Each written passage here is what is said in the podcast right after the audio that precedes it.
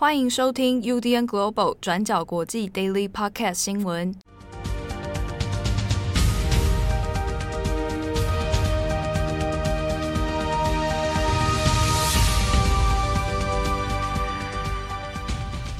Hello，大家好，欢迎收听 UDN Global 转角国际 Daily Podcast 新闻。我是编辑七号，我是编辑惠仪。今天是二零二二年一月十七号，星期一。哒哒啦哒哒。这是什么自带音效？跟大家说嗨，又是我。不是不是，我也是想说，因为星期一普遍的情绪大家都比较低落 啊，那借由这个音效让大家稍微惊喜，对。虽然说我们现在录音的时间比较今天是偏晚了啊，那大家可能听到这个音档的时候呢，星期一也快要结束了啊，这个恭喜你，距离周末又更近了一步，只剩下四天了。好。那这个今天星期一啊，十七号，我们先来更新几则重大国际新闻。第一条，我们还是先来看一下疫情哦。那我们来看的是中国，中国呢在今天十七号，那也公布了一系列的这个疫情确诊的数字哦。那我们要先看两个重点，一个是在天津，另一个是在北京。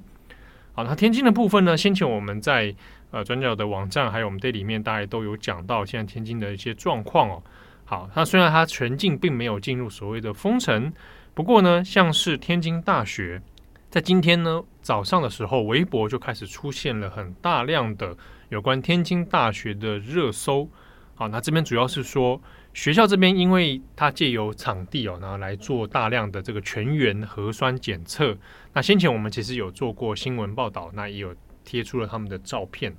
借由他们的这个校园哦，环境很。很宽阔，然后非常多上万人在做核酸检测的这样的情景。那现在天津大学这边又传出说，学校校方要求呢，现在在学校的学生是一律不准回家的啊，全部要在学校里面，而且有可能会直接就过年啊，所以有可能演变成现在天津大学里面在校超过五万多人呢，可能会变成集体在校过年。所以早上的时候，有非常多的学生在传相关的讯息，然后呢贴出来在微博上面，还有在微信上面说，要求天津大学学生要求低风险的地区应该要放假，不可以用这种一刀切的方式把所有的学生关起来。那之中其实有不少的学生有讲到，现在现现阶段的情况有点不太明朗哦，因为有许多的学生其实已经做了好几轮的核酸检测。那甚至是从今天又要做第七轮，那有很多的学生自己是结果测出来是阴性，但他很不解的是，为什么我们一群人学生可能都阴性的状态之下，还不能让他直接回家？那有的人质疑说，那可能因为你要跨省移动啊等等，但是因为天津大学里面也有不少是天津的在地人，好，包括在地人本身他也没办法回家，在就困在学校里面了，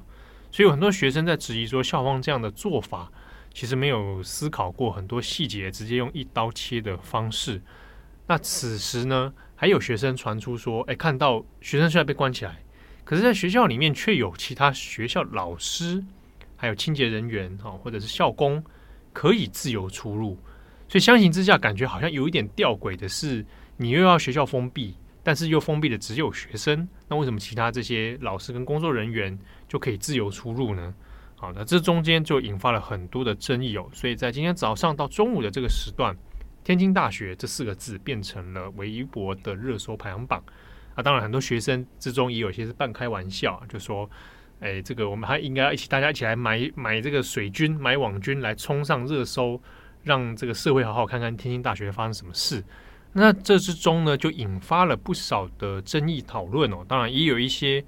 诶，反对者认为说，天津大学的学生这样子是不是有一点点诶不是大体哦？现在这样的疫情紧急的时刻啊，那应该要配合官方的作业，这样子应该才是比较正确的哦。所以引发了一些论战。好，那我们先看一下天津现在在十七号宣布的疫情里面，是指说十六号的时候单日确诊是有八十例哦。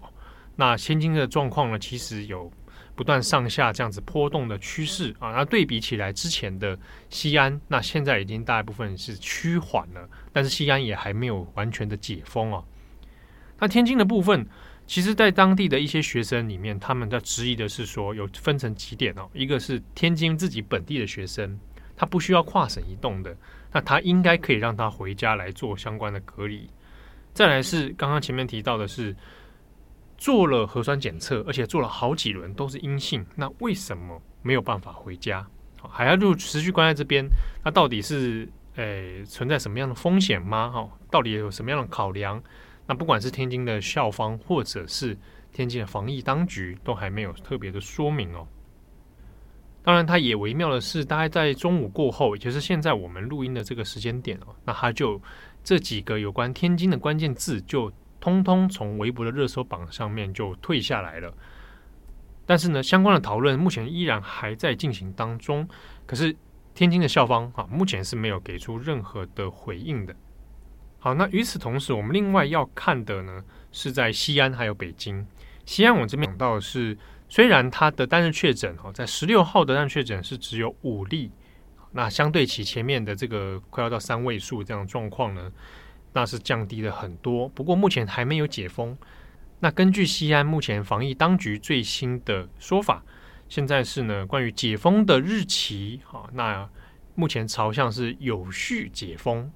来进行。好，达只要达到一定的趋缓的条件，那可以来渐进式的来解封。当然，这个所谓的有序解封。好，那到底要达到什么样的条件？目前没有具体的说明哦。所以其实有些西安人自己也在担心，所谓的有序解封，难道指的是大家可以恢复了轮班出去买菜吗？还是说完全的恢复之前的生活状态？那不晓得。那甚至开始在微信或微博上面，也有人在传一些这个还没有未经，就是没有经过证实的这种解封时间表。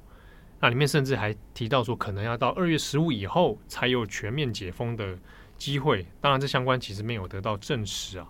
好，那目前的情势，西安这边的状况呢，也还没有一个很明朗的样态哦。那我们看北京，现在比较紧张的是，北京现在出现了一个 Omicron 的病例，那是出现在北京的海淀区。好，那虽然说只有一个病例，但是大家紧张的是有几点哈。第一个是发生在海淀区，它其实离朝阳区这样的地区是不远的，而且海淀区里面有什么呢？只是跟大家直接讲，北大、清华大学、中国人民大学，还有这个北京师大都在这边，而且著名的观光景点像是颐和园啊、啊圆明园也都在海淀区。那根据现在疫调的相关资料里面是说呢，这个海淀区的病例，它感染的可能原因是来自于他接收了一个国际的邮件，一个邮包从加拿大寄来的。那后来疫调当局呢有去。针对这个邮件本体做了一些调查，也有验出相关的病毒踪迹哦。那现在已知是说，这一个邮件从寄出到送达，应该前后至少有接触到了在地的八个人左右。那有可能会透过这个邮件变成一个传播链。好，那如果又是 Omicron 的话呢，可能传播力会相对比较强。那发生在海淀区，可能后果会。这个比预期的还要严重哦，所以现在目前北京官方是有点紧张，因为一来是过年要到了，然后北京冬奥也要到了哈，所以现在在中国方面比较对于这个情势是紧张的。好，那下一则新闻，我们来看一下在上个周末发生的东加海底火山的喷发。好，刚刚七号讲了这个海底火山的喷发之后，就引发了海啸，然后到最后呢，是导致东加的首都叫做奴瓜楼发部分的地区都已经被淹没了。那我们来讲一下这个事发经过。在东加的首都以北大概六十五公里有一个海底火山，那这个海底火山在上个周末十四号跟十五号的时候就强烈的连续喷发，那这个火山喷发的瞬间的威力是非常猛烈的，那这个浓烟呢跟火山灰啊是一度直冲到二十公里这么大，那这个声音呢巨响也很大，甚至是连距离东加大概两千多公里的纽西兰都可以听到火山爆发的那个声音。那从卫星上面的图片也可以看到，那喷发之后，巨量的这个火山灰呢，就像是把这个东家全面覆盖起来，然后随后也引发了海啸。但是很幸运的事情是，截至目前为止，东家这边还没有传出任何人命伤亡的消息。那不过由于这个东家的海底电缆受到喷发影响被切断了，所以现在东家内部里面他们的电力跟通讯还是比较不稳定的状况，所以现在也没有办法预估实际的灾情状况。那但是这边根据红十字会还有红星月会这边的出估，大概是有八万人会受到影响。那这个八万人其实是很大的一个数字，因为东加的人口其实约有十万多人，所以八万人受到影响，基本上就是这个国家人口一半以上的人都被灾情影响了。那除此之外，从现在目前火山还有海啸过后的状况可以发现。灾民们目前受到的最大影响有两个，第一个就是水，那第二个就是空气。那目前相关的援助机构就表示，他们呼吁民众先喝干净的瓶装水。那如果你要喝就是其他的自来水什么，一定要先煮过。那另外，他们也呼吁民众一定要戴上口罩，那避免吸入这一些有毒的这些火山灰气体。那另一边，东家的这个状况发生之后，那因为纽西兰他们的地理位置是相对靠近东家的，所以纽西兰这边也已经开始了救援行动。那纽西兰的总理就表示，他们目前已经留意到，就是饮水问题，要解决这个饮水问题是当务之急。但是因为现在在沟通还很不稳定，跟有所限制的情况底下，他们已经在十七号，也就是今天星期一早上，先派出侦察机来确认东家的具体受灾情况，像是了解灾民们需要的一些救援物资啊。那同时呢，也要持续跟东家当地的官员来做一个联系。那不过这个救援行动其实也是有面临一些问题的。像是呃，现在火山灰其实是对飞行会造成困扰，像是东加的机场其实也受到火山灰影响，所以纽西兰的这个侦察机要怎么安全顺利的降落也是一个问题。那另外，澳洲的外交部长这边也有提到，因为疫情，所以东加这边也有实行比较严格的边境管制，那这个状况就有可能会让国际的救援物资更难以就是进入到东加协助。那我们这边小小补充一下，过去两年全球都受到疫情影响，但是东加呢是极少数不受影响的国家之一，也就是至今东加其实只有记录了一起的确诊病例。好，但是尽管如此，你因为呃为了防堵疫情的状况，东加过去也实行了一些封城的措施。那现在呢，再加上火山还有海啸的侵袭，所以整体的状况也是受到蛮大的冲击。好，那在东家这件事情的同时呢，那因为日本在十五号深夜啊，然后跨到十六日的凌晨的时候，也发出了海啸警报。好，那一时之间，其实在日本引起了不少的这个恐惧啊，还有讨论。那这边稍微讲一下，虽然日本的海啸警报后来是有惊无险啊，就是并没有造成太多的灾情。那也在十六号，就是昨天的下午，那就日本就全面解除了。相关的警报通知，好，但是呢，到今天其实日本的舆论里面也有在讨论哦，就是从发现东加的这个海底火山喷发以后，然后到后来发出警报，其实中间隔了蛮长一段时间。那因为警报的时间呢是在十五号凌晨到这个十六日凌晨中间这样很深夜的时候，所以有些人会觉得，诶，相对起来好像是蛮突然、蛮恐慌，那一时要避难。似乎有点措手不及哦。那是不是有人在质疑，是说气象厅有没有可能有点在这件事情上面没有提前做好准备，或者他的预判是有问题的？那我们这边稍微回溯一下，根据日本气象厅的相关资料是说呢，东加海底火山的大规模喷发应该是在十五号的当地时间十五号的下午一点钟左右哦。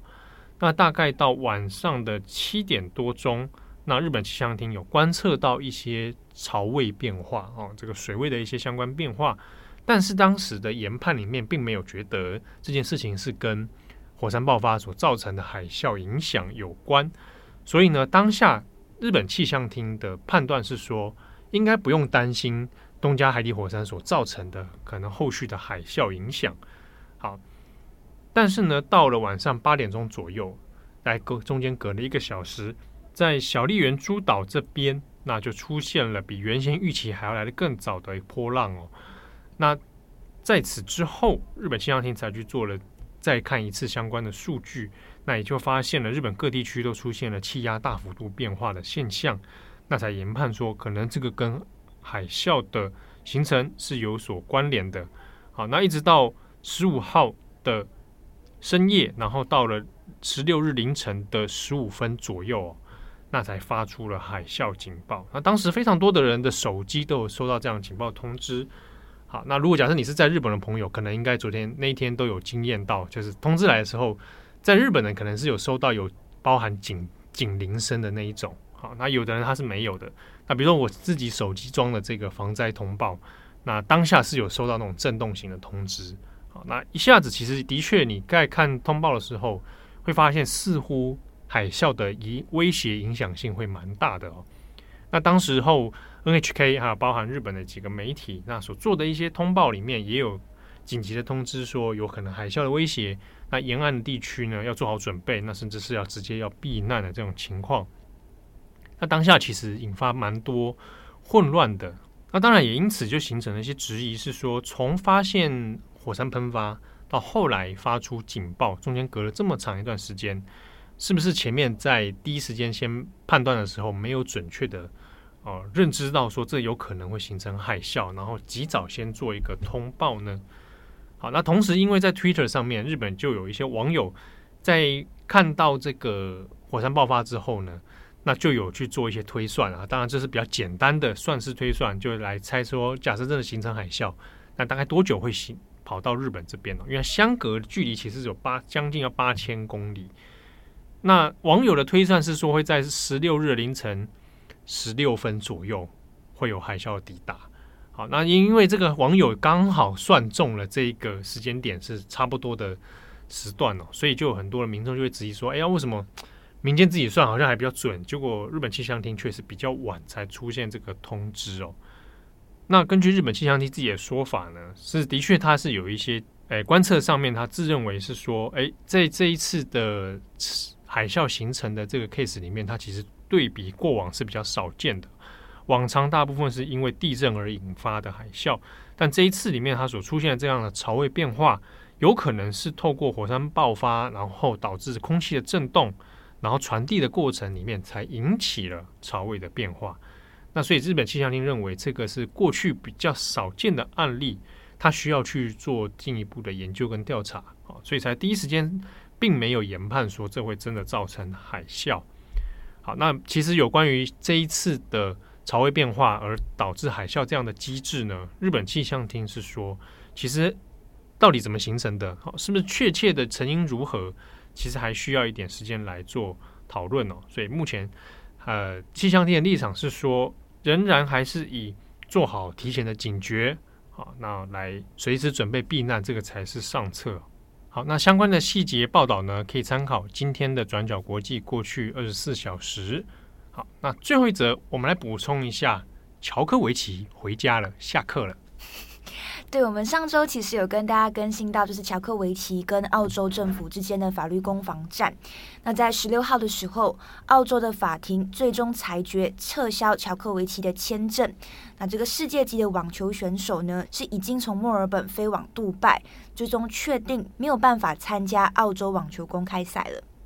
那我们稍微回顾一下这个事件哦，乔科维奇是在一月六号的时候以医疗豁免资格进入澳洲。结果遭到移民局拘留。那后来在十号的第一次听证会上面，乔科维奇是获得法院下令释放。结果十五号又再度被拘留。那最后澳洲的法院是在十六号裁定撤销了签证。那乔科维奇也已经离开澳洲了。那在这两个星期的两次听证会上面，讨论的焦点其实也是不太一样的。那像是在第一次的听证会上面，乔科维奇是胜诉的。那主要是当时候法庭是将问题聚焦在法律程序上面，也就是乔科维奇签证的程序上面有没有出现任何的疏漏。那但是呢，就在胜诉之后也引发了一些争议，因为外界就发现乔科维奇在澳洲海关入境的文件上面存在一些错报，甚至是涉嫌隐瞒旅游史的问题。那后来在这次第二次的听证会上面，内容的聚焦就跟第一次不一样，而是在乔克维奇对于疫苗的态度，以及这个状况是不是会对公共卫生造成威胁。乔克维奇过去都是拒绝施打疫苗的，那他本人也是在去年的十二月十六号确诊。那 BBC 早前就整理过，呃，过去乔克维奇对于疫苗的一些表态，像是在二零二零年的四月，也就是疫苗都还没出现之前，乔克维奇就已经有表示他反对接种疫苗，但是他也有澄清说自己不是专家，但是会保持一个开放的心态，同时希望可以有权来决定什么是对自己身体最好的选择。所以在十六号的呃法院上面。澳洲政府就认为，乔克维奇拒绝施打疫苗是已经成为了反疫苗群体的偶像。也就是说，就算这件事情不是乔克维奇的本意，但是反疫苗的这个社群还有群体已经从乔克维奇的地位还有知名度上面获益，那借此来宣传自己反疫苗的观点。那当然，这个状况在澳洲还是有掀起不同的讨论的。那有人支持，有人反对。那像是乔克维奇的律师就反驳澳洲的法院，就认为说政府的这个决定根本就是毫无逻辑的。如果澳洲的政府认为乔克维奇呢是一个反疫苗的因素，并且认为乔克维奇会对公共卫生造成威胁，那么你驱逐他，让他离境，其实也会影响社区的稳定跟和平，甚至也是会引发一些愤怒。那对于各方的争议呢，澳洲的法院这边也是表示之后会公布相关的判决依据。那但是无论如何，结果就是乔克维奇的签证被取消了。那对于最终裁决，乔克维奇是说他自己非常失望，但是他会尊重法院的判决。那这当中关于乔克维奇还有澳洲政府双方之间的一些来回辩论当中的一些细节，我们其实都有文字报道。那我会把相关的连接放在资讯栏上面，大家可以参考看看。好。那祝福各位有美好的一天。节目的最后，随便讲一句我曾经前几天做到了梦。大家不是要帮你就是收集起来？这个梦非常简短而无趣。嗯，嗯我梦到我在炸猪排。结果呢？那但我此生其实我还没做过炸猪排。谢谢七号的分享，我们谢谢他。梦中炸了一次我不会做的炸猪排。好，感谢大家，我们下次见喽，拜拜，拜拜。感谢大家的收听，想知道更多详细内容，请上网搜寻“转角国际”。